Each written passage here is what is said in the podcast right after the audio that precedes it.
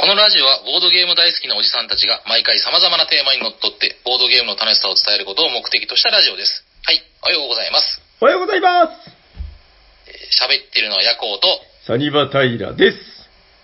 おしゃべりさんにはボードゲーム大作戦オンライン、ダッハーオンラインだ、はーどうも。えっと、今日もあの、感情をなくしたヤコウさんと一緒にお届けするオンラインおしゃさに。えっと、はいはい待たせるのもなんなんで、ゲストの方を紹介していきましょうか。はい、よろしくお願いします。はい、こんにちは。アドラゲメガチャンネルの春90キロでございます。今日よろしくお願いします。よろしくお願いします。どうも。よろしくお願いします。ということで、オンライン名前だったんですね。はい、いや、だから、ヤコウさんが急に言うから、はい。えっと、そうですね、先週に引き続き、ヤコウさんも目の前にいなくて、えっと、収録機器が僕の目の前にあって、そして、はいえー、春99さんは当然、あの、遠い関東の地にいらっしゃるっていう、この、そうですね。はい、えー、3人の男たちの魂をオンラインでつなげるという収録で、えー、今日もお届けさせていただきます。よろしくお願いします。よろしくお願いしよます。ろしくお願いします。どうですか、春99さん。えっと、あれですよね、お会いしたのは去年の冬というか秋？秋、秋ですね。そうですね。もう寒かったですけどね。あのゲームも開けて以来ですね。そうですね。やあれから半年ぐらいですか？そうですね。ちょうど半年ぐらいですね。長崎の方にね、今年行けたらなと思ったんですけど、今こんな感じだったんでね、どこにも 行けなくて、今。そうですね、近所買い長崎物行くの精一杯ですよ。確かに。いやーなんか、半年が本当遠い昔のことのようですね。そうですよね。今、だいぶね、大変ですからね、皆さんね。そっちはどうなんですか？今って。こっちはですね、長崎はすごく不思議な感じで、その、あの、なほら、客船多分ご覧になりましたよね、あの、えっ、と、豪華客船の数百人という、あれがあるんですけど、なんかね、長崎市民の意識としては、まだまだのんびりしているという印象ですかね。さすがにでもまだ、ちょっと、なんか、みんな、顔色が変わってきたな感はあるんですけどね。うん。うん。まあ、そんな感じですね。まあでもこっちもだいぶ落ち着いてきてて、もう神奈川の方なんですけどね、私は。まあはいはい実際は大したことないので、数字的には。まあはいあの、メディアはガンガン言ってますけど、まあだいぶみんな落ち着いているんじゃないかと。トイレットペーパーとかね、ああいうのも大体買えるようになりましたんで、ああ、うん。日常生活は困んなくなってきたかなって感じですね。あ、わかります。なんか少し落ち着いてきましたよね、そういう面ではね。そうですね。なんか物がすごくないとかいう感じじゃないんで、うん、そうそう。だから本当今ね、あの、ボードゲームが早くしたいっていう、なんかもうその一点で、あ、どうですか？そうですはるさん、あの、しばらくご無沙汰ですか、やっぱ。そうですね、4月の上旬までぐらいがもう最後ですよね、もう本当に。まああとはもうオンラインばっかりですね。まあオンラインしょっちゅうしてますけど。ああ、そうなんですね。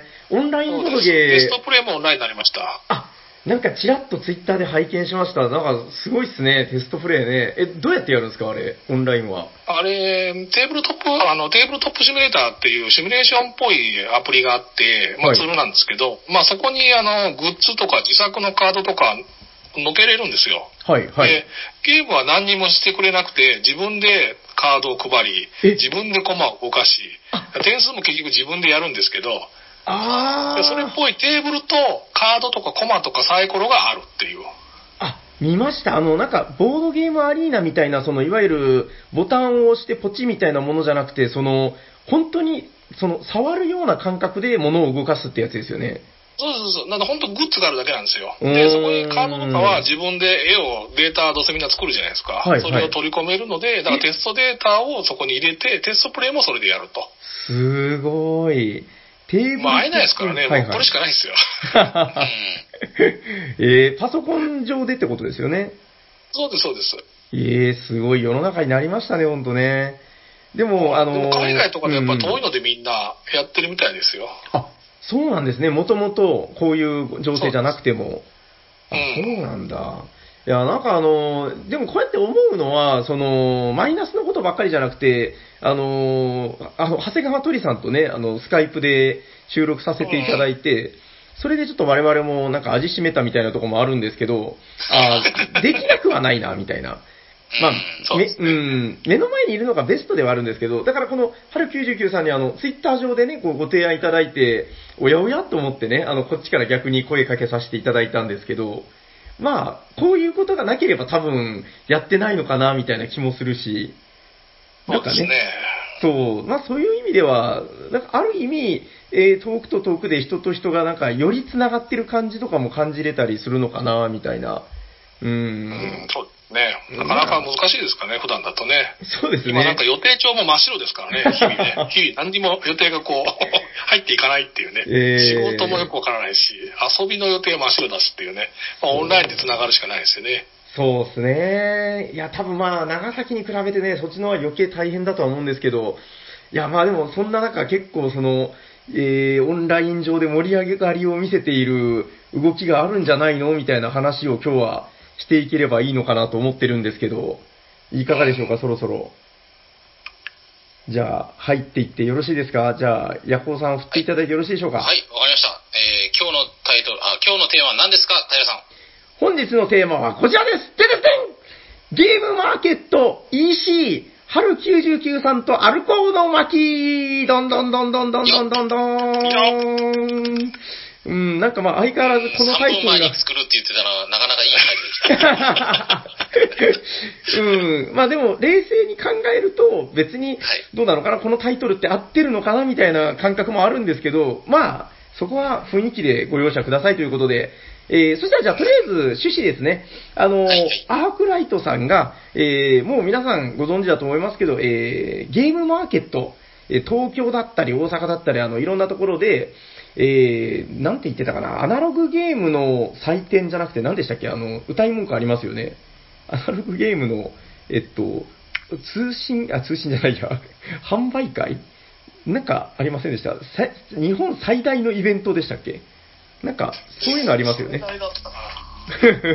最大 級の国みたいな。内最大級ですねあ。国内最大規模のアナログゲームイベント。それだ。それです。ありがとうございます。はいはい。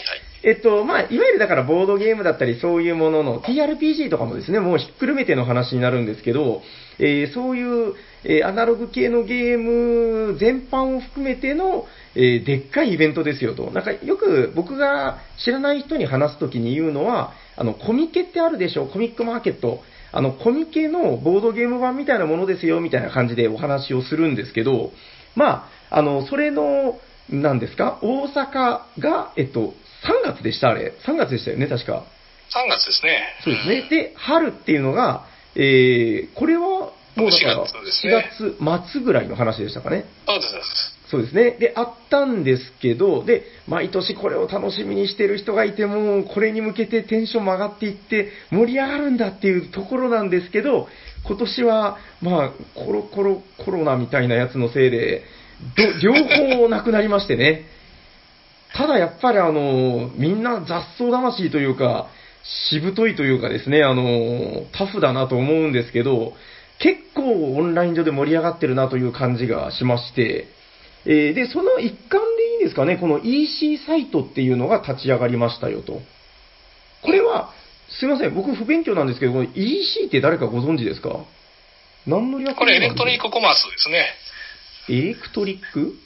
コマス？コマース。うん要は、あの、電子商店街ですね。ははーああ、なんか初めて聞きました。あ、オンラインショップと大体同じですね、じゃあ。大体一緒ですよね。なんで、ごったになんで、いろんなとこが入ってるんで、コマースになってる商店街的な。あ、なるほど。素晴らしい解説をありがとうございます。なんか今ほら、あの、よくお昼のバラエティ番組とかでも、バラエティじゃないな、あれなんていうんですかね、あの、ワイドショーとかでも、あの、出演者が後ろにこうなんか画面で出たりしてますよね、最近だと。ああ、か出てますね。うん。で、有識者がこう、説明してくれたりするんですけど、今、その気持ちがすごく伝わってきました、なんか。頼りになる解説者がいるって、こんな気持ちかな、みたいな。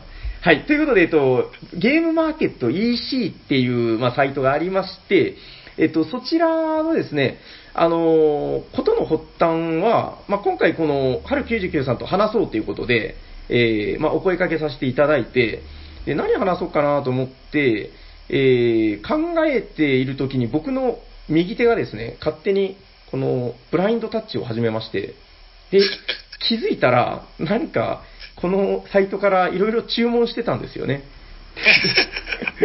なんか怖いもので、やっぱ見始めると欲しくなっちゃうみたいな。まあ、で、見てるとやっぱりいろいろ面白そうだなっていう感じだったんで、まあ、それをこうなんとなくそれぞれ、これどうなんだろうねみたいな話をぼやぼやとできればいいのかなと思ったりしております。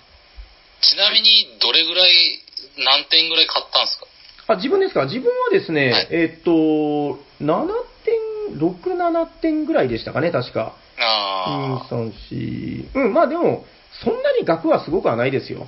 うん、まあ、後でちょっと時間が許せば紹介していこうかなと思っております。はい。そしたら、せっかくなので、あのーちょっと私噂に聞きまして、えっとですね、このゲームマーケット EC サイトで、なんか少し遅れて登録されたロボットっぽいゲームで、えー、即日完売っぽいゲームが、どうやらあるってことで、なんか詳しい人がいないかなっていう話なんですけど、いかがでしょうか？ものすごい振りですね。はい。そうですね。私のところで、えーはい今回ですね、まあ、ゲームを出させてもらって、ロボトリックっていう名前で、まあ、トリックテイキングなんですけどもね、えーはい一つ出しましたね。これが、はい。開始したのは24日かないや、もうちょっと25日から、まあ、本当の、うん。本当のゲームマーケットの日ぐらいに通販サイトそのものは立ち上がったんですよね。あ、あ、そうですね。はい。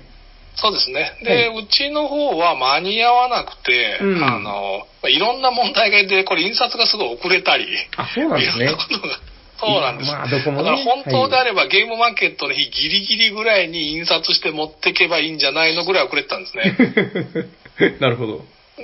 で、それがまあ遅れてたので、私のところでは30日に届くぐらい。だから本当で言うと、本当ゲームマーケット当日ぐらいに準備できたものを、はい焚き火で送って、うん30日ぐらいに着くように送りますよという話をしてたんですね。はいはい。ででもそれがいつ反映されるか僕らには分からなくて、うん。まあ、ゴールデンウィークはアクラさんも休んでるからゴールデンウィーク明けだよねとか言っていたんですけど、はい。まあ、いつの間にか販売され、そうそうそう。いや、だからあの、ね、僕、春99さんのあの、ツイッターでずっとチェックはしていて、あの、あゴええールデンウィーク明けぐらいか、しめしめとか思いながら、あの、なんか、メール通知をしてたんですよ、自分も。はいはいはい。そうそう。で、なんか、あれ？と思って、予想外に早く来ましたよね。そうなんですよ。もう本人も知らない。ということで、えっと、タイトルがロボトリックですね。そうですね。はいよろしくお願いしますでこちらはい一応ね、こちら概要だけはいご紹介してようと思うんですけども、お願いします。まあ、これがですね、まあ、トリックテイキングなんですよね。で、3人専用っていうジャンルになっていて、まあ、トランプだといくつかあるんですけど、まあ、専用カードは少し少ないかなと思うので、まあ、3人専用で出してます。はい。で、これが特徴的なのは、まあ、ゲームとしては非常にオーソドックスな、まあ、あの、マストフォローのいわゆる切り札ありっていう、親が出したのと同じ色があれば出しますよ。で、その中で数字が大きいのは勝ちますよと。はいはい。でも、それがない時に自由な札を出してもいいんだけど、うん切り札って決まってる色、今回だと赤、青、黄、緑の4色なんですけど、うん。例えば緑が今回の切り札ですよって決まっていれば、緑をもし出せばそっちの方が優先ですよ。まあ、これ非常にオーソドックスなはいトリックテイキングのルールになってるんですね。うんまあこれで基本基本的にプレイするだけなんですけど、はい。3人なんですけど、4人目としてロボットが出てくるんですよね。はいはいはい。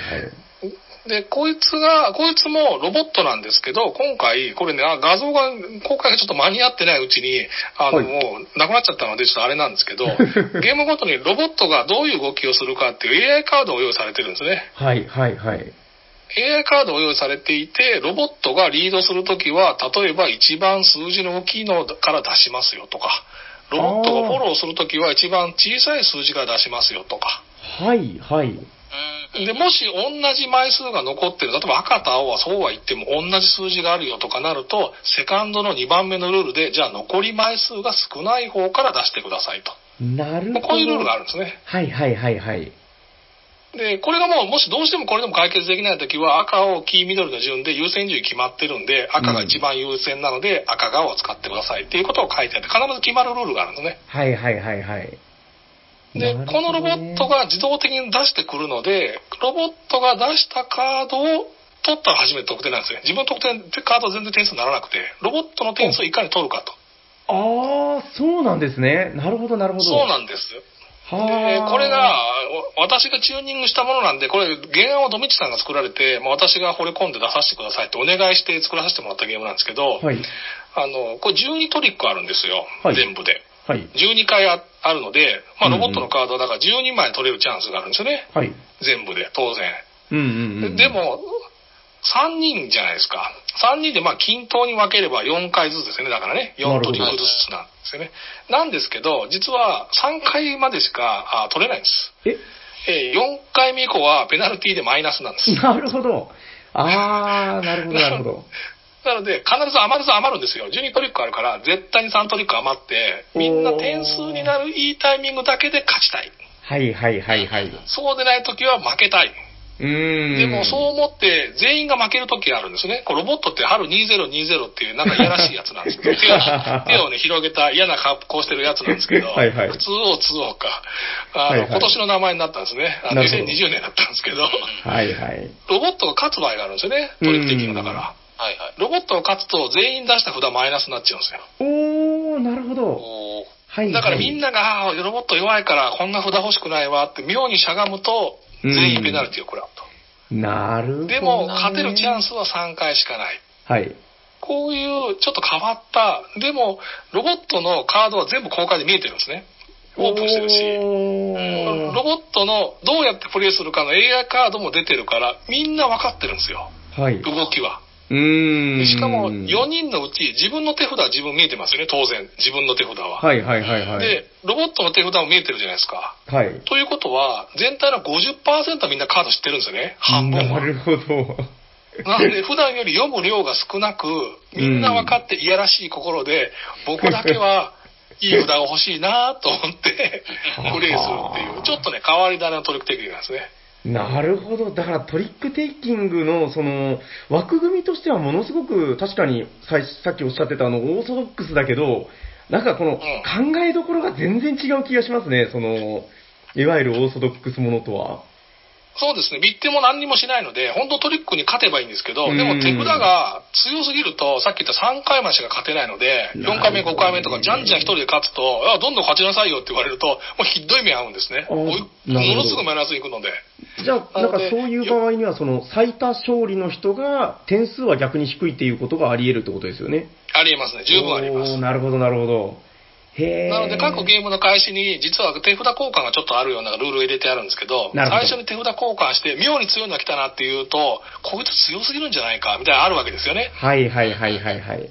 こんな強いの俺くれるわけないよね、みたいなことがあったりするので、しかも切り札があって、勝ちたいっていう時普通ありますよね。勝ちたい。うんうんうんだけど、ここ切り札出さずてみんな負けた、負けて、春202に勝たした方が、相対的に僕今いいんじゃないみたいなことが起きるわけですよね。春202勝てばみんなマイナスだから。はいはいはいはいはいはい。うん、なので、このトリック的に分かって、多分今、あの、ヤコウさんともう平さんだったら、もう今ね、僕がここにカード持ってくれば、もうプレイできるはずなんですよ。もう、もうプレイできると思うんですよね。トリック的にやったことある人はすぐプレイできて、はいはいはいさっきの AI ねカードの、じゃあこのアイコンが一番大きい数字ですよとか、うんこれは、あの、量何枚残ってるかっていう見方ですよっていうアイコンの見方とカードの得点はここの位置に書いてますさえ分かれば、はいはい。もう取り手してる人は即プレイできて、もうルール、もう多分これ聞いてる方でもう手に入れた方は、うほとんどルール読まなくてもプレイできるぐらいのオーソドックスなんですけど、プレイ感はかなり違うんですよね。いや、いいっすね。よかった。いや、ちょっとこれ、あの、だいぶ、いつぐらいから情報出されてましたかねもう、去年ぐらいからでした？これはですね、2月、1月ぐらいから、本当はこれ早く製造ができて、はいはいはいえっと、すぐ2月ぐらいに予約しようって言ってたんですけど、あやっぱり2月ぐらいから、あの、生産がちょっとやっぱおかしくなってて、だんだん。あ。あそうですね。なんか遅れ、うん遅れるかもねって話があって、で、生産が確定したのがもう3月だったんですよ。ああ。で、予約を取るかどうしようかって言ってると、ゲームマーケットあるんだっけないんだっけってこの話になり、うんうん。予約取ってゲームマーケットなかったらどうやって出すんだよ、これっていう。確かに。おー、なるほど、なるほど。いや本当早めに予はいはい約取ってお渡ししたかったんですけど、でも逆に、あの、まあ、本当は良くないんですけど、ゲームマーケットなくなってしまったけど、アクラスさんが EC を作ってくれたので、これ私は全然自分で通販する気がなかったので、はい逆にあの全国の人にチャンスがうんあるようになったので、今回あの、皆さんのところにも、まあ、買っていただけた方には届くっていうのがあって、ゲームマーケット来れない方いっぱいいらっしゃいますからね、当然やっぱり。そうなんですよ。いや、だから自分も、その、情報出始めの時から、もうずっと目をつけてて、いや、その、大体僕、3人専用とか弱くて、あの、トリックテイキングも好きだし、ああの、実は、あれじゃないですか、その、去年の、えっ、と、東京のゲームマの打ち上げで確かお話をされてましたよね、その、そうですね。もう作るのはだいぶ。うん、なんか釣るんだよっていう話も聞いてたんで、ずっと僕の中でこう期待感が高まってて、で、おー、来た、あ、でも、そうか、東京だから自分は行けないけど、なんとかこう、手にほ入れる方法はないかなと思ってたら、この今回の事態になったんで、あのーはい、えっ、と、実はもう注文していて、届くのが楽しみでしょうがないところです。いやーいや、素晴らしいですね。いいですね1時間ぐらいなくなったんでね。え、なんか、1時間？ああ、そうか、あ1時売り切れまで。間ぐらいなくなったんですよ、これ。そんなに早かったんだ。いや、危なかったな。いや、メール来て割とすぐにやったんですよ。そうですよね。なんで私のところも、いや、みんな25日ぐらいから発売開始してたので、うん。あの、もうみんな買った買ったってなってるのを見てたんですよね。うんで、後から頼むと送料別にかかっちゃうじゃないですか。個別だから。そうなんだからうちのやつももうしばらく残ってるよな。だってエゴサーチしてもね、誰も出てこないんですよ。もう誰も見られてないなと思って。誰も知らないんだよね。この鳥手の僕のやつとか持ってなくなるといいなと思って祈ってたんですけど。うん。なんか、あハローさんリ RT しましたけど、もうないんですけどって入ってますか？って。えそんなわけだと思ったら本当ないっていうね。困っちゃうなと。あ、あれは、その、いちいち、春99さんの方に何か来るわけじゃないんですか？こう、売れた、売れた、売れたみたいな。もう全然。あ、そうなん全だ。もう一括でこんだけ売れましたよみたいな、後で見見てわかるものなんですね。これ、あの、ほん、僕も皆さんと同じよサイト行ったら、あ、本当に売り切れってなってる、さっきあるってなったのにぐらいですね。へえ。いやーでも、まあ、素晴らしいことですね。こう、やっぱ、こういう面白そうなゲームが、こう、ちゃんといろんな多くの人に伝わるというのは、まあ、そうですね。まあ、うんびっくりしましたね。うちだってゲーム出したことないですからね、全然。超め、超無名ですからね。ただ逆に言うと、この、思うんですけど、初期需要って難しいっていう話、昔からあるじゃないですか、その、はい。うん特に出版されてる方は、いくつ作るんだみたいな、この1時間で売り切れた100本って、どうなんでしょうね、こう、再販とかは考えられてないんですか？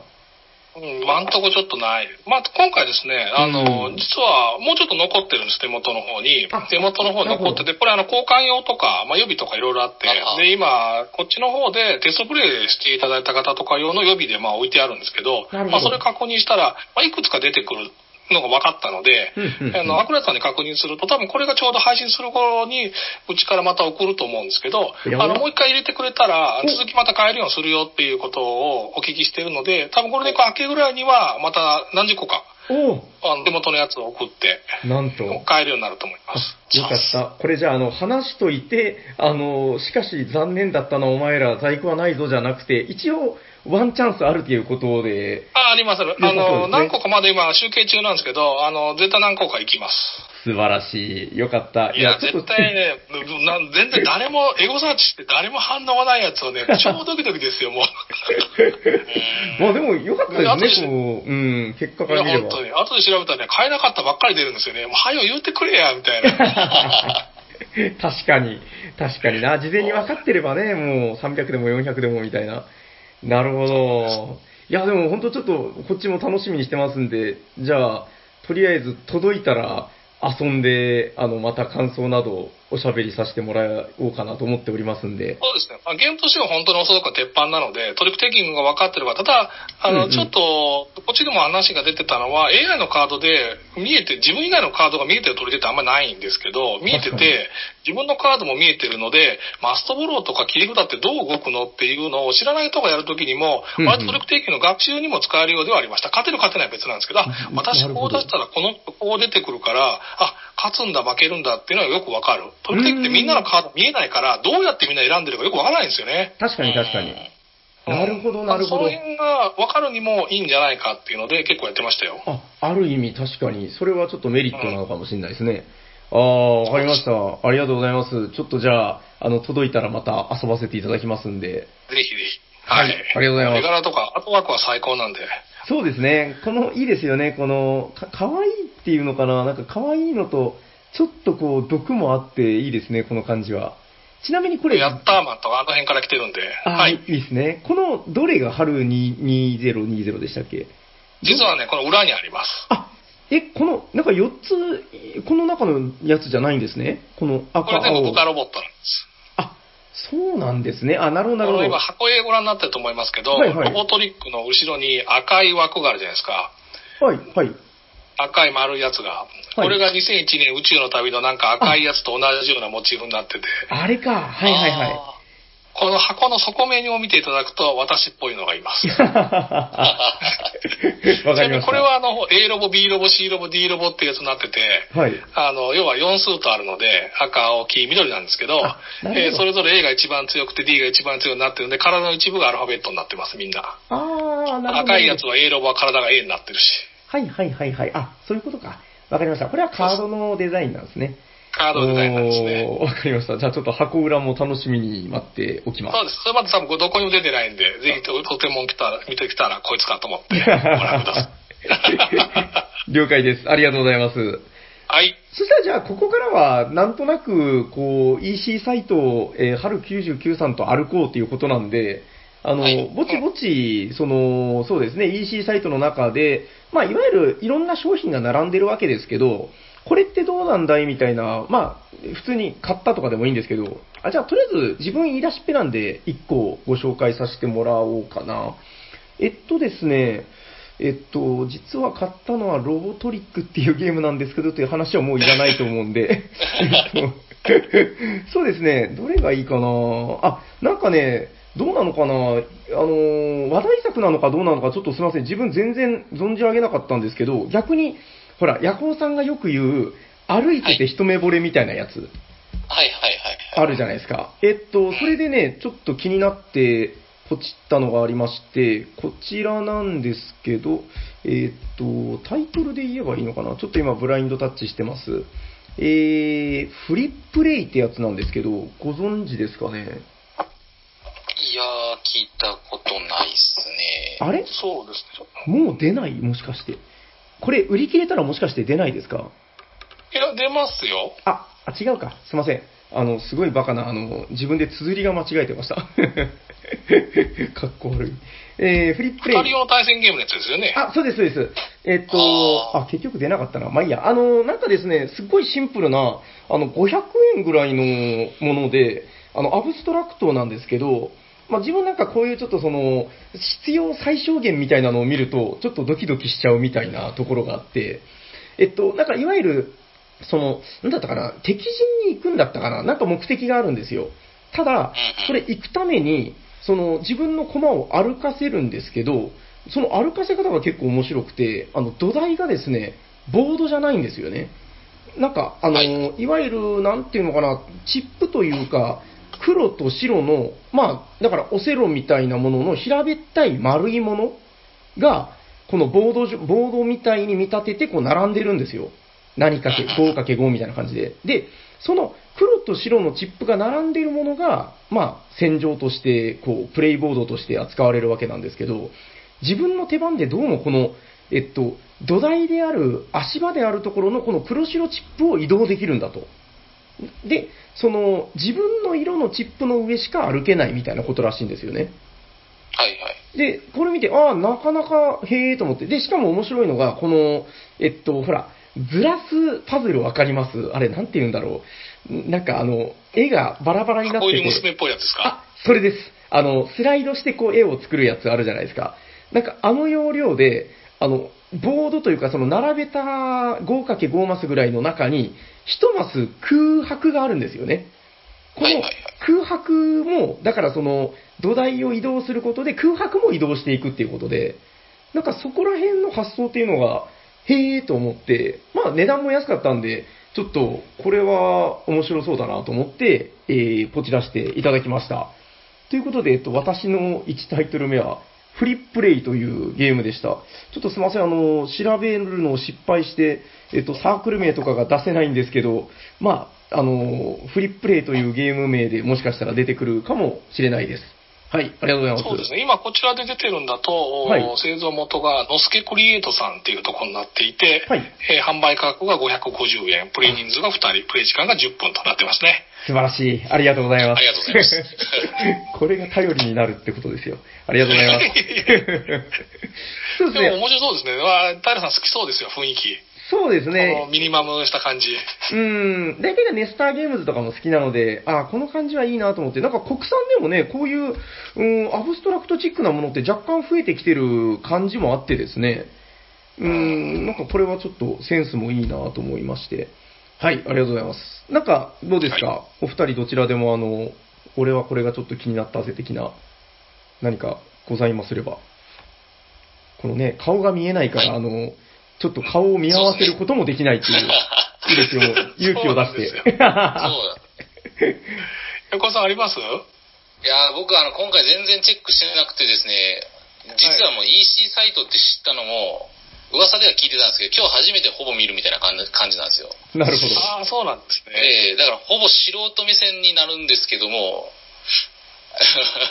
でもなんかこんな感じでいっぱいボードゲームとかゲームが並んでるのは見てるだけで楽しいですね。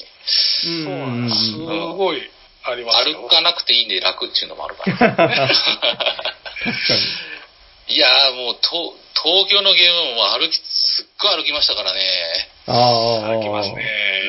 ん。でも腰が次の日痛くて、あ、なんかこの、まあ新しい新作かどうか知らないですけど、絵が気になったのがですね、うん。ホルダンジョンってやつなんですけど、お、もうホルダンジョンホルダンジョン。え、わからない。昔、パソ、うんパソコン、あフファミコンのゲームの、ええ。これなナムコのうん。あゲーム、ゲームカセットっぽいやつなんですけど、へえ。絵絵だけでこう、気になっちゃったっていう。はいはいはい。どこだ？妄想ゲームズさん。はあはあホルダンはあ。ああ、そうそう、ああそう、僕も見てましたよ、これ。あの、ナムコの箱みたいなやつでしょ？あそうそうそう。へえ。04妄想ゲームズホルダンジョンって言ってですね、まあなんか2人が4人用の10分ゲームで、まあ、カードをめくって金を探すゲームということですね。ちょっと詳しくは僕も知らないんですけど、なんかもう、うん。枝、あの、なんつうの、ジャケ買いしちゃいそうですね、これ。ああ、現場に行ってたらね、多分買っちゃってるんですよね。買っちゃってますね、これ間違いなく。なんで僕はこれ検索するのが何一つ出ないんだろうな。あれ掘るっていうのは漢はヒットしてますよ。漢字の掘るですか？いや、えっ、と、いやひらがなで掘る。あ、ひらがなで掘る。なるほど、なるほど。はい。で、ダンジョンは、まあ、その、カタカナですねカ。タカナですね。あ、しかし出ないんですね。なんででしょうね。しかし出ない。あ、大丈夫です。あの、気にせず進めてください。はい。えー、まあでも有名なサークルさんですもんね。ホルダンジョンそうですねえ、これは春の新作の方ですか？えー、大阪から出てるみたいですね。大阪で？そうですね。ああ、なるほど、なるほど。もしかして大阪の方で出てるのかな？なんかこれって、あのーサイトの表示的に、その大阪と春って、なんか分かれてますよね、一応。そうですね。そういうことなんじゃないのかな？ただ、検索やなんかすると割と混ざって出るんですよね、これ。うん。ああ、これか、ナムコの。あ、いいっすね。なるほどね。へえ、カードをめくって金を探すゲーム。ああ、いいですね。この、あファミコン感。とても素敵。8歳の子供のアイデアから生まれたゲームです。へえ。まあ、特に調べてはいないけど、みたいなことですね。そうですね。なるほど。はい値段も安い。1320円ってことで。そうですね。うーん。完全に狙ってるアートワークですよね。これは、おじさんホイホイですね、これは。これはってなっちゃいますね、これ。で、なんかいわゆるその、えっと、ゲームマーケットの、なんて言うんでしょう、その伝統芸じゃないけど、カード枚数がそんなに多くない、このカードゲームって、やっぱりすごいゲームマ感を感じると思うんですよね。このカカードサイズがまあ、なんちゃらかんちゃらで24枚って書いてるんですけど、まあ、言うてもやっぱ少ない枚数じゃないですか。その中でちゃんとこう、どうやってゲームとして成り立たせて面白さを出していこうみたいなところに逆にこう工夫が出てくると思うんで、こういうのはいいですね、なんか、ゲームマ感が溢れていて。大丈夫ですか？これ。はい。ホルダンジョン。オルダンジョンです。ありがとうございます。はい、ありがとうございます。ぜひお買い上げの検討を。はい。面白いですね。じゃあ、私の方で一つ、えーっとですね、私はもうプレイして、もう売りや販売開始の方に入ってるはず、これおかずブランドさんのところですけど、はえーっと、おかずブランドさんのところの、えーっと、二つ出てるんですけど、はいそのうちの一つの数字9ですね。あ、それか。はいはいはいはいはい。あれどうなんですか？どんなゲーム？はい。これ面白いんですよ。私結構やったんですけど、はい。あの、まあもちろんソロではちょっとできなくて、2人から5人用になってるんですけども、はい。これ面白いのがですね、まあ数字を3桁数字作るんですね。はいだから皆さんこう3人とかで私たちやるんであったら、じゃあみんな数字作ってくださいって言って、444とかはい165とか、まあ何でもいいから数字を作りますと。うん、うん、うんで、。数字を作っては、みんな好きな数字を3桁、絶対3桁書くんですよね。はい。3桁書くと、数字の大きい順に並べるんですよ。うん、うん、うん。数字の大きい順に並べて、その中で一番自分用のより小さい数字、例えば9999が一番大きいんですけど、そこから小さい数字のをだんだん見ていくんですね。はあ、はあ。で、小さい数字を見ていくんだけど、自分と同じ数字を使ってるやつがいたらバーストするんですよ。一つでも。おだからえ一つでも987って書いてあって、下の方のやつで185とか入れると8が被ってるじゃんみたいな。確かに。で、そういうのそれダメなんですよね。ええなので、でも数字がはい大きい方がね、点がいいんですよ。ああ、はいはい。あー、なるほど、なるほど。そうなんです。だから、その、012とかで何でもいいんですけど、必ず数字が大きい順に並べて、自分と被らない方がいい。で、これが面白いのが、うん、うん、数字って、まあ、0から9まであるわけですけど、うん。はい。一回判定しますよね。じゃあ、平さん2点ですとか、何点ですみんな入りますよね。うん、うん。入ったら、一回使った数字ね、もう使えないんです。あー、なるほど、なるほど。だから、987とか書いたら、え、俺もう6以下しか書けないの？みたいになるわけですよ。ここみんな考えて、なんかいやらしいから、777って書いちゃおうと思ったら、同じやついっぱいいるんですよ。俺も777だし、俺も777だけどとか、いらないわ、お前たち、みたいな。へえ、なるほど、なるほど。だから、同数自体は大丈夫なんです。777が2人いても大丈夫なんですけど、隣の人に744とかいるとダメなんですね。7が被っちゃってるから。なるほど。なので、す数字をせこく使っていきたい。大きい数字を何度も作りたいって気持ちがなればなるほど、被りまくるんですよね。あー、なるほどなるほどなるほどね。パーティーゲームですよ。しかも救済装置として被っちゃって点数が入らなかった人がいるんですけど、その人はさっき言った数字が使えなくなるってペナルティはないんですよ。はいはいはいはい。点数が入った人だけ書いた数字が使えなくなるっていう。まあ大体こんな流れになってて、なるほど。ひ非常に簡単な数字並べの連想ゲームで0から9何を使ってもいいよっていうんなんだけど、なるべく大きな数字で自分だけが単独な数字を書きたいっていう、これがねぶつかるんですよ。これ、すぐぶつかって。なるほど、なるほど。へえ、あ、しかもプレイ時間が10分。これ、いやそんなもんですようん、1ゲーム10分ぐらいで、へえ。あ、これは、なんかもう聞いてるだけで、すごいですね。あの、まだこんな路線があったかっていう。そうなんですよ。私もやらせてもらって、なんか連想系の、こうみんなでやるやついっぱいあるんですけど、はいあ、数字がどんどん使えなくなって、この苦しみ、だから最初の方で点数取って、へへへとか思ったら、原さん9と7もうないっすよねみたいな。だから絶対8使うんでしょって言われると、はいはい小さい数字のやつが8ぶつけてくるんですよね。汚いわっていう。なる 俺も800番台絶対書けないじゃんとか。なるほどな。あ、そういう戦略もできるんだ。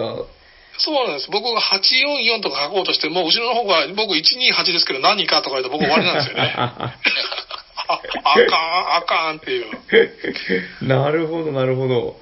へえ。これね、非常にシンプル。もうルールね、もうさっきと同じように点数計算のとこだけ読んでもらえたら、もう多分お二人とも今すぐプレイできるんですけど、非常にシンプルなルールな、なんで本当にゲームカフェさんとか非常に向いていて、二人から5人できるしうん、数字並べするだけなんですよね。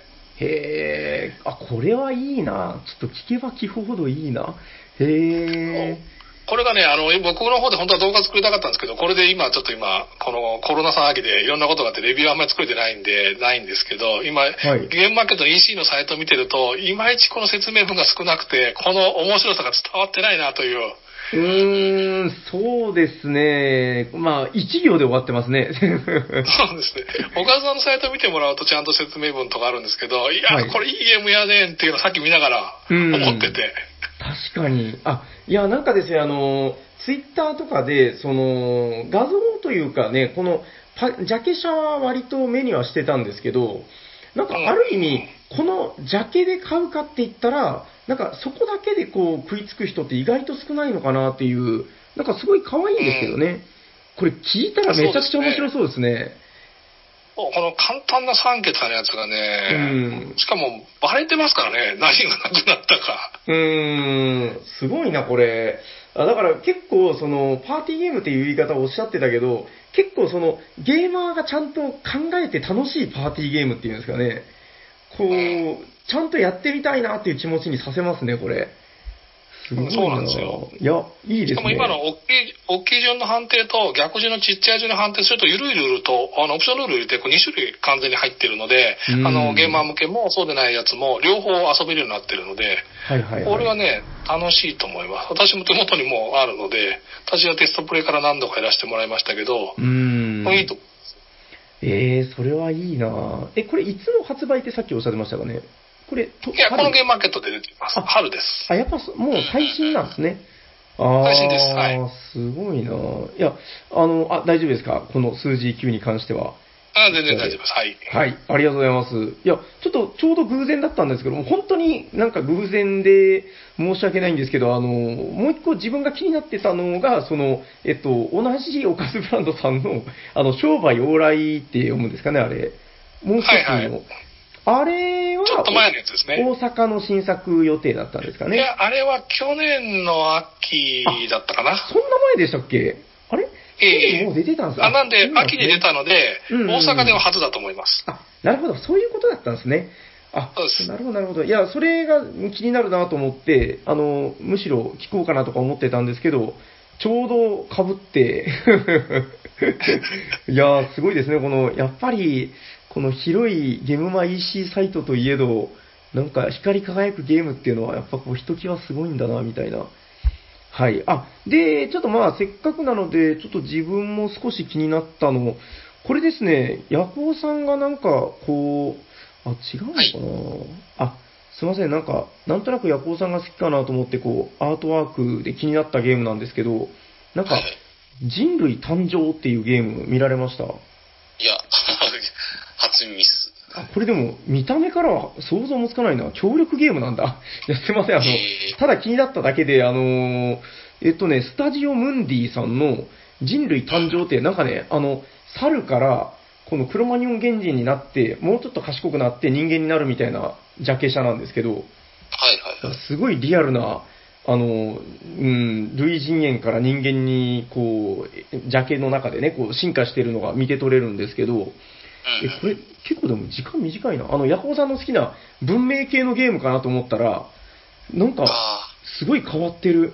えっと、ル、エンジンアルディピクテス・ラミダスである皆さんが、荒廃していくアフリカを進化することで生き抜く協力ゲームです。何言ってんだ？あ、なるほど。魚のパワーワードすごいですね。あ、わかった、これ。あの、あー逆に、ヤコウさん向けじゃなさそうなゲームで、あの、コミュニケーションゲームですね、これ。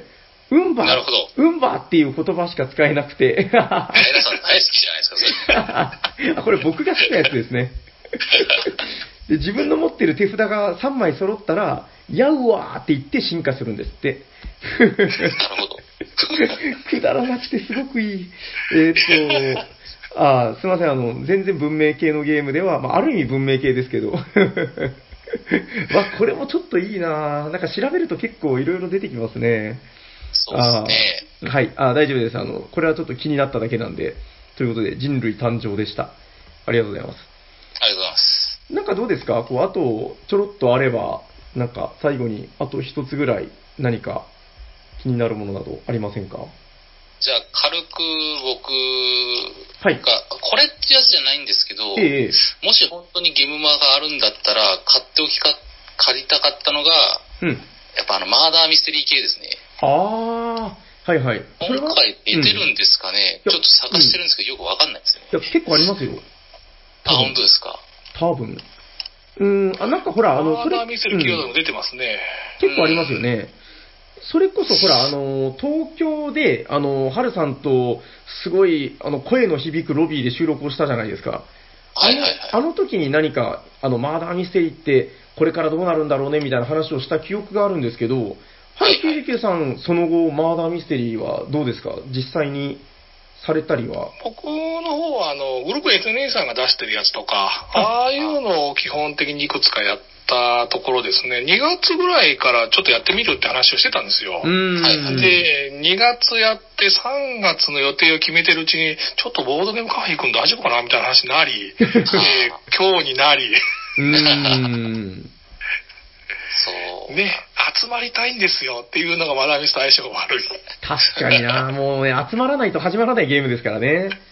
まあ、オンラインでも今ね、会えるみたいですけど、やっぱり集まりたいかなみたいな話をね、して、今解除されたら行こうって言ってますね。そうですね。まあ、辛抱なのかな。ちょっと自分これ気になったのが、この、マーナーミステリー30分事件集っていうのがあって、はいはいはい。なんか結構ほら、あマーナーミステリーって時間かかるじゃないですか。それなりに、そうっすね。多分ですけど、まあ、ものによるとは思うんですけど、で、これなんか、7シナリオ収収録されてる本になってるみたいですね。ほう。で、このショートシナリオみたいなのが、30分事件簿と、えー題して売ってあるのが、ちょっと気になりますね。こういうのは、割と需要があるんじゃないのかな。面白そうっすね。うん、お手軽。みたいな感じなのかな。そうそう、王道事件、窃盗、会社日常もの、学園もの、バラエティ豊かな7シナリオってことで。結構ね、まあ、あの、同人で見渡したらもうほんとたくさん出てますけど、うん、いろんなニーズに合わせてまあ選べばいいのかなって感じですかね。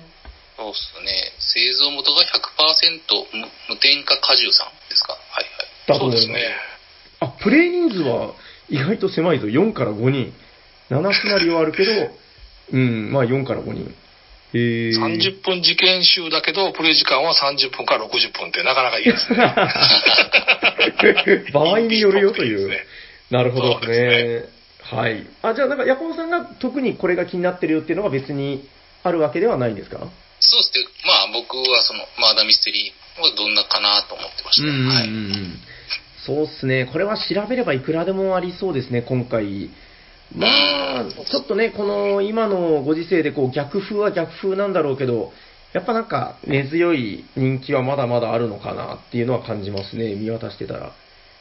うーん、どうですか？なんか EC サイト、いや、やっぱりね、なんか始める前に、こんぐらいで足りるのかなとか言ってたけど、いあの、ちょうどどうですよ、どうでしょう、あの、もう予定時間になりそうな感じでございます。そうですね。なりそうですね。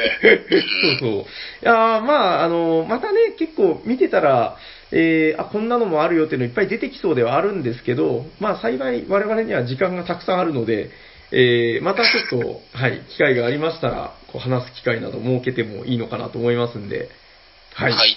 ということで、えー、本日の本編はこれぐらいでよろしいでしょうか？はい。ありがとうございます。はい。ということで、えっと、ゲームマ EC サイト、春99さんとアルコーの巻でございました。ありがとうございます。ありがとうございます。ありがとうございます。それでは、じゃあ次のコーナー行きましょうか。行きましょう。はい。えー、お便りのコーナー。はい。この番組ではお便りを募集しておりまして、今日も3通お便りが来ておりますので、えーと、今日はオンラインなので、はい。タヤさん、読んではいもらってよろしいでしょうか？はい。ということで、えー、私が読まさせていただきます。えっと、そしたらまず1通目ですね。えー、こちらから読まさせていただきます。えー、グルームヘイブン情報コーナー係宛てということで、えー、おしゃべりサニバの皆さん、おしゃにちは。グルームヘイブンに使っているキャラクターはは、えー、ティンカラーの東のメンマです。はい、メンマさん、ありがとうございます。ありがとうございます。えー今週のグルームヘイブン情報は、プレイを快適にするための工夫です。えー1、キャラクター能力カードをスリーブに入れると元の箱に入らなくなるので、ダイソーのトレーディングカードケースを使用するとぴったり収まります。えーその2、モンスター HP 管理でダメージトークンの代わりにサイコロを使用すると簡単に管理できます。え1体に対して6面サイコロ、10面サイコロの2個あれば HP60 まで対応できます。なるほど。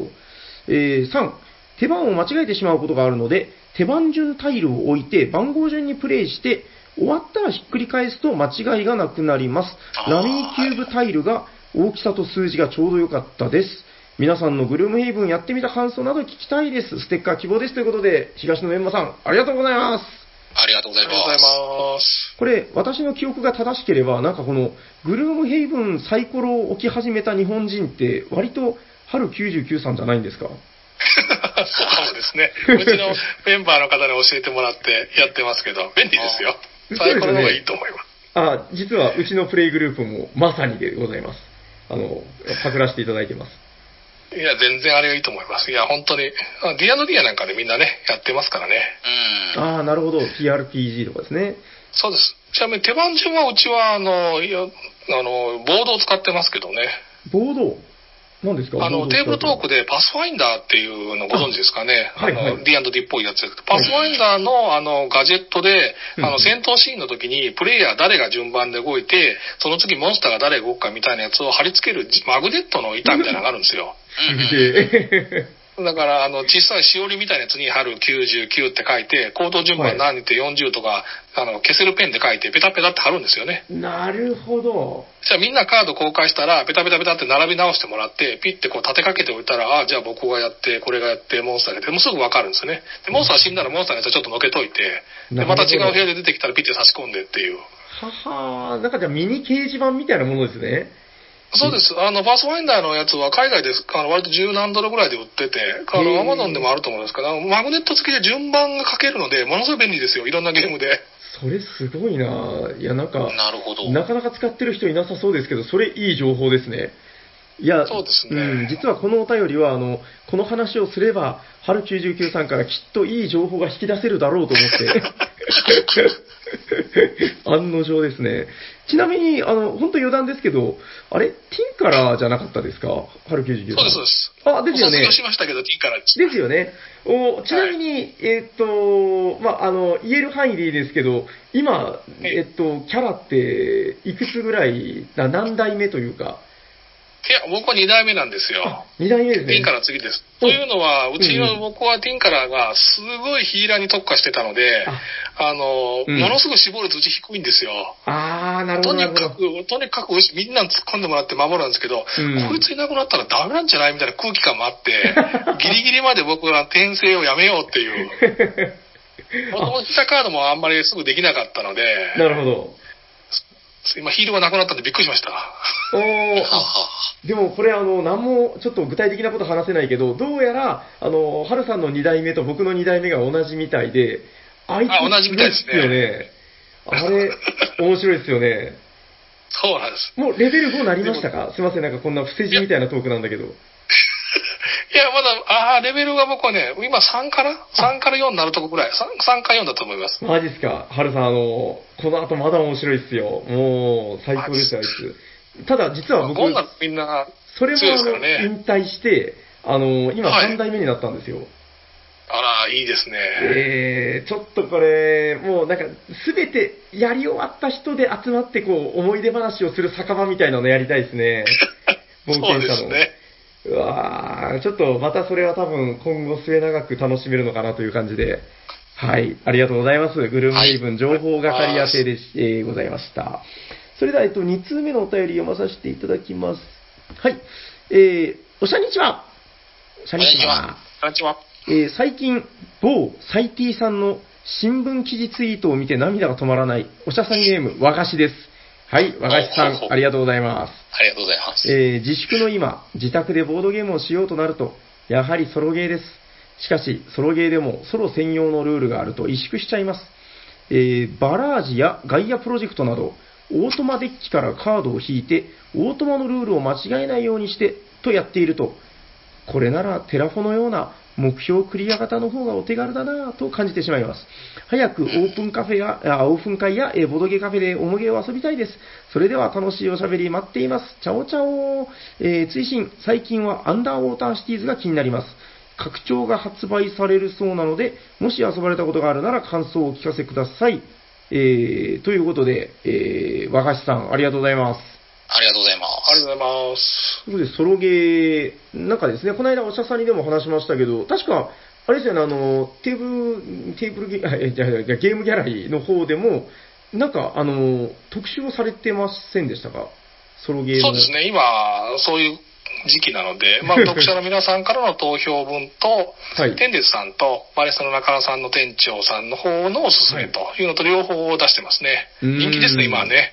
そうですね。なんか、その、話した中とかで、こう、特に一つ、うん、やっぱりあれがいいよね、みたいなのってなんかあったりします？ソロゲーのやつですか？ええこう話した中とか。ああソロゲーのやつですね。この後喋りましょう。別のコーナーで。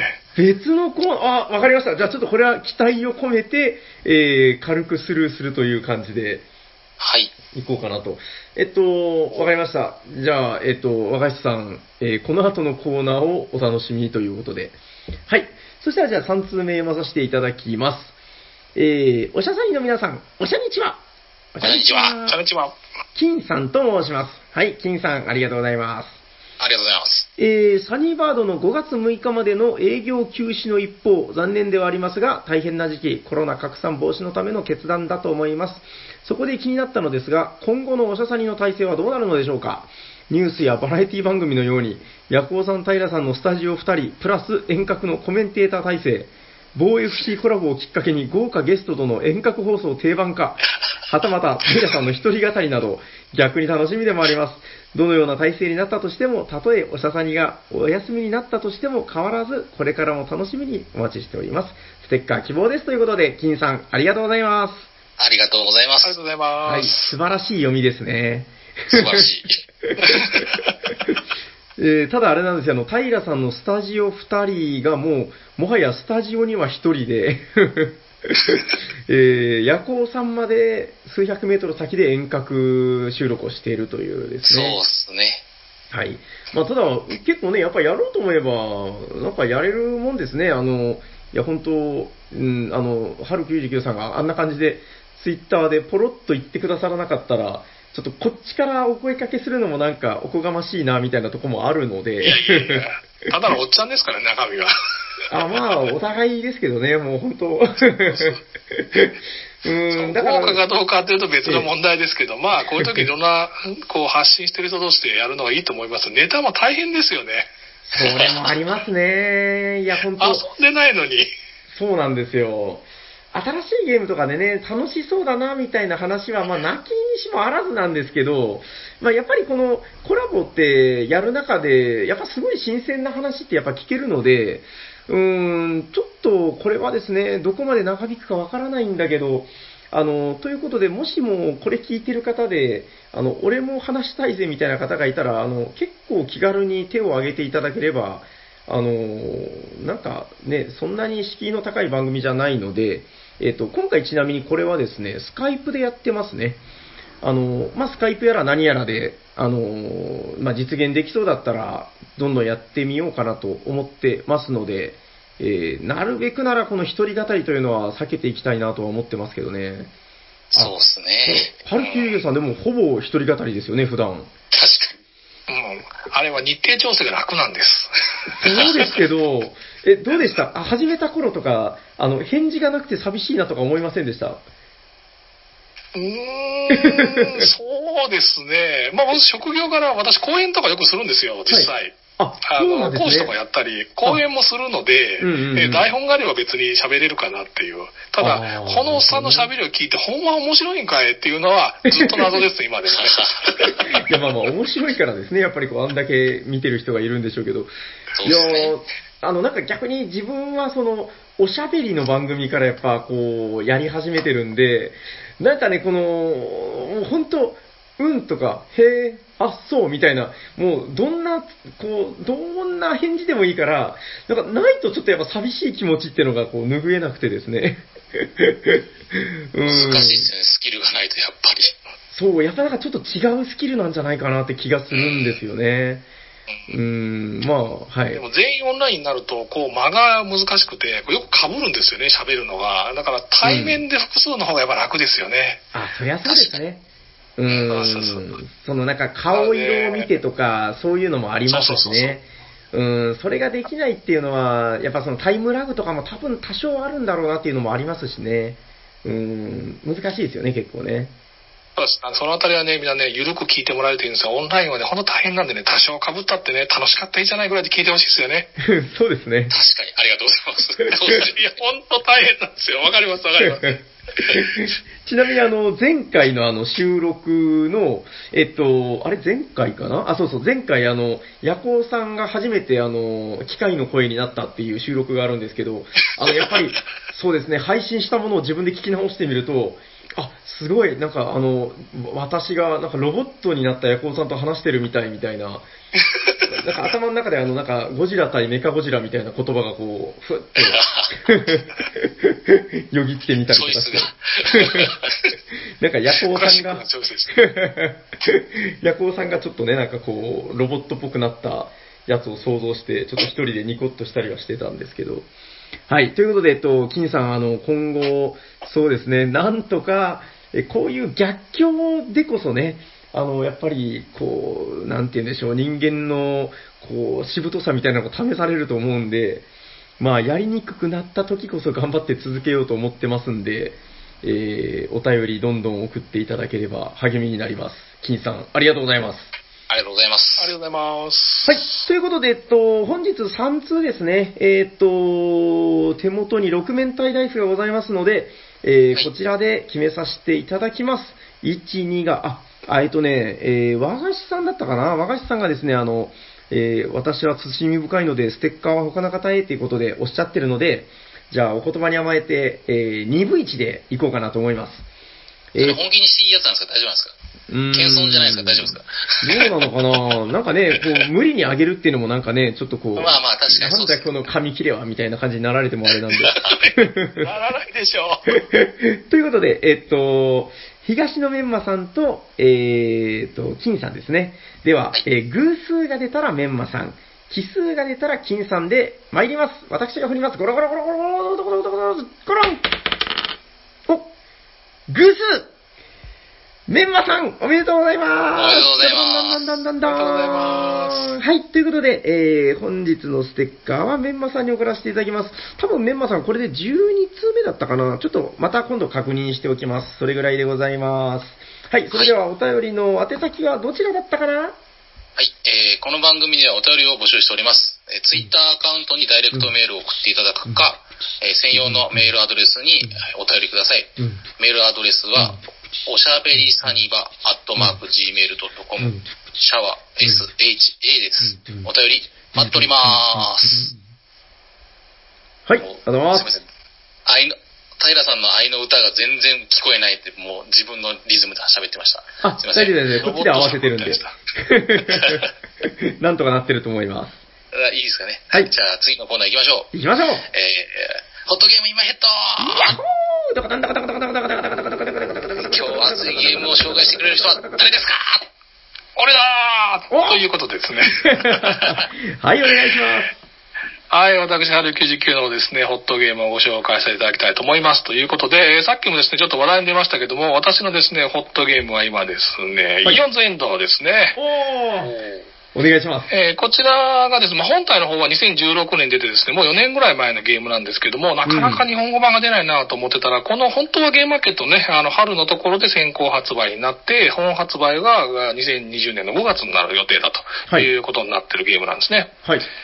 で、これ自体は非常にあの、オーソドックスなデッキビルディング、デッキ構築型のゲームになってるんですけども、素晴らしいところは、うんこれ協力型なんですね。はい。他のデッキビルディングがまあなかなかなくて、協力型デッキビルディングになってて、全員魔法使いですと。魔法使いになっていて、このバカでかいモンスターを、えー全員で倒しましょうと。うん。こういう目的になってるんですね。だから非常に特徴があるのは、あの、皆さんご存知いただくとドミニオンみたいなカード買うサプライがあるんですけど、うんあれってよく売り切れるじゃないですか、人気のものは。はいはいはい当然。でも協力型なんで、あ、平さんちょっと待ってください。僕それいるんですよ。あ、分かった分かった。じゃあ俺こっち買うわ。とかするんですよね。つまりみんなのデッキをバランスよく強くしてやらないといけないんですよ。へー、なるほど、なんでみんなで考えながら、しかも今回このボスに挑もうって選んだら、サプライどれにするっていう相談してもいいんですよ、別に。このボスにサプライまずみんなで選んで協力すると。こっから始まってるゲームなんですよね。はいはいはいはいはいはい。で、しかも引き音がね、あんまないんですよ、このゲームは。へえー山札リシャッフル禁止なんで、これ。え、いえ、ど、えそうなんですす。なんで一番ゲーム開始時って手札まず5枚持ってて、山札5枚なんですけど、この構成も決まってるんですよ。最初の事故もないです。絶対決まってます。はあ、そう。で、この後は買ったらすぐ捨て札、打った魔法はすぐ捨て札、で、最後の手番の最後のところに、カード残り全部捨てるんですけど、この時も好きな順番に並べて捨ててよくてえー引くんですよ。で、山札がなくなったら、捨て札のやつをそのまんまひっくり返して、山札になるんで、もうコンボは組んだ順に絶対出てくるんですよ。やばいなる。ほどえ、めっちゃ考えるやつですね。なんでみんなでコンボ組んで、俺あれがあったらヒールが2発出てくるはずだから次ぐらいに、ちょっとここで待ってくれよとか、あれとあれがくっついたらダメージが上がるはずだから、今もう組んでるからっていう役割分担しながら、敵めっちゃ強いんですよ。自分のヒットポイント10しかないけど、敵70とかなんですよね。めちゃめちゃ硬いボスの、しかもボスごとに全部スペシャルパワーが違うので、ここに行くのが非常にいいんですよ。しかもさっきの題じゃないですけど、これソロ最高なんですよね。あ、あ、一人で？へ一人全然大丈夫です。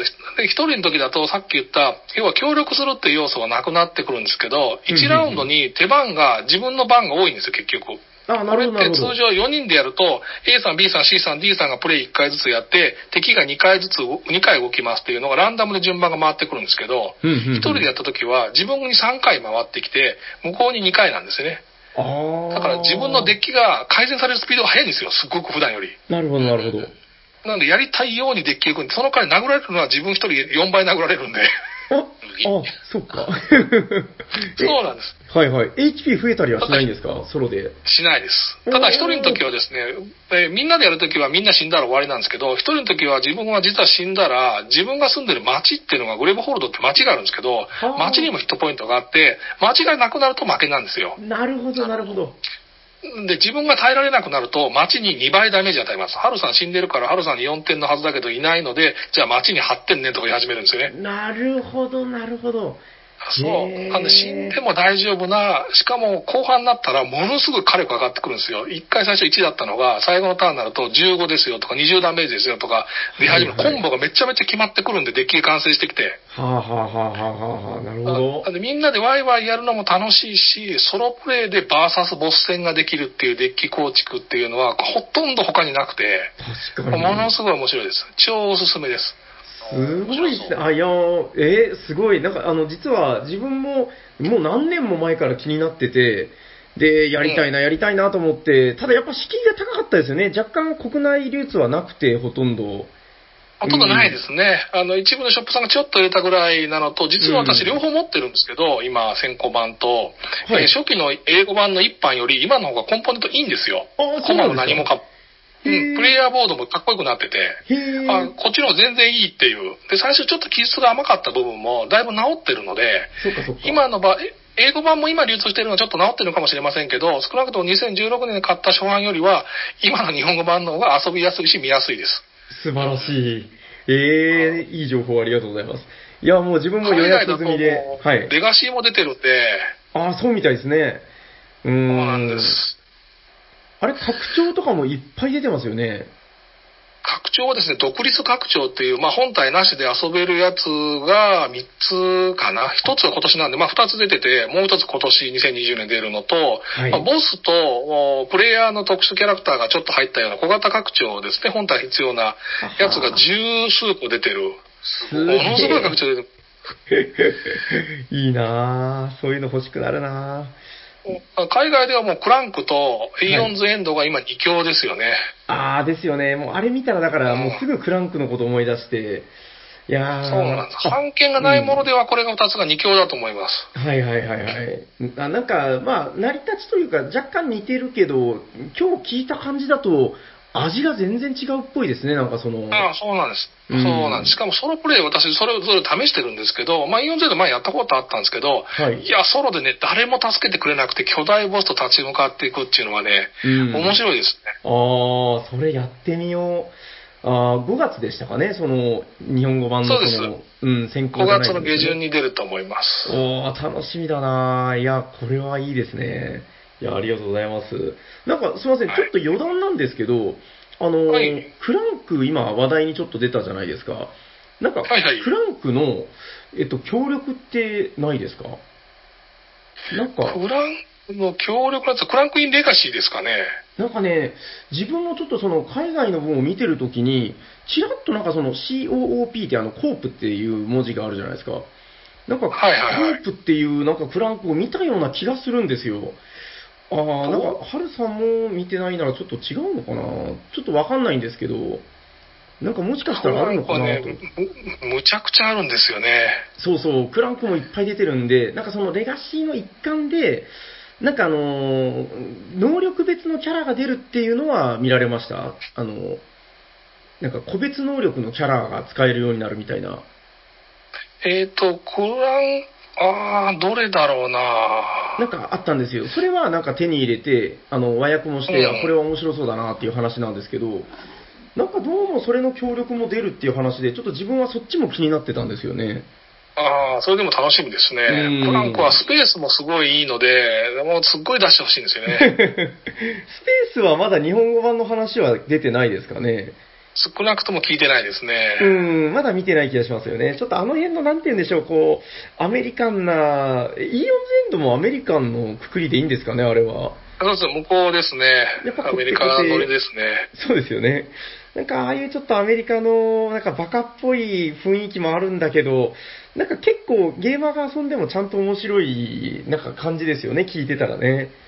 そうですねうん。だいぶファンタジーのアメリカっぽいテイストの、要はドミニオンみたいな、おあの、ヨーロッパテイストではないですけど、うんよくできてると思いますね。やっぱ怪獣もの好きですよね。やっぱり。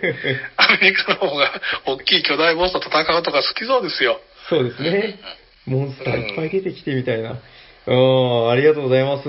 だ大丈夫ですか、はいイオン全土。はい。はい。あ、もう僕が言っちゃったけど、せっかくなんで、最後にもう一度タイトルを。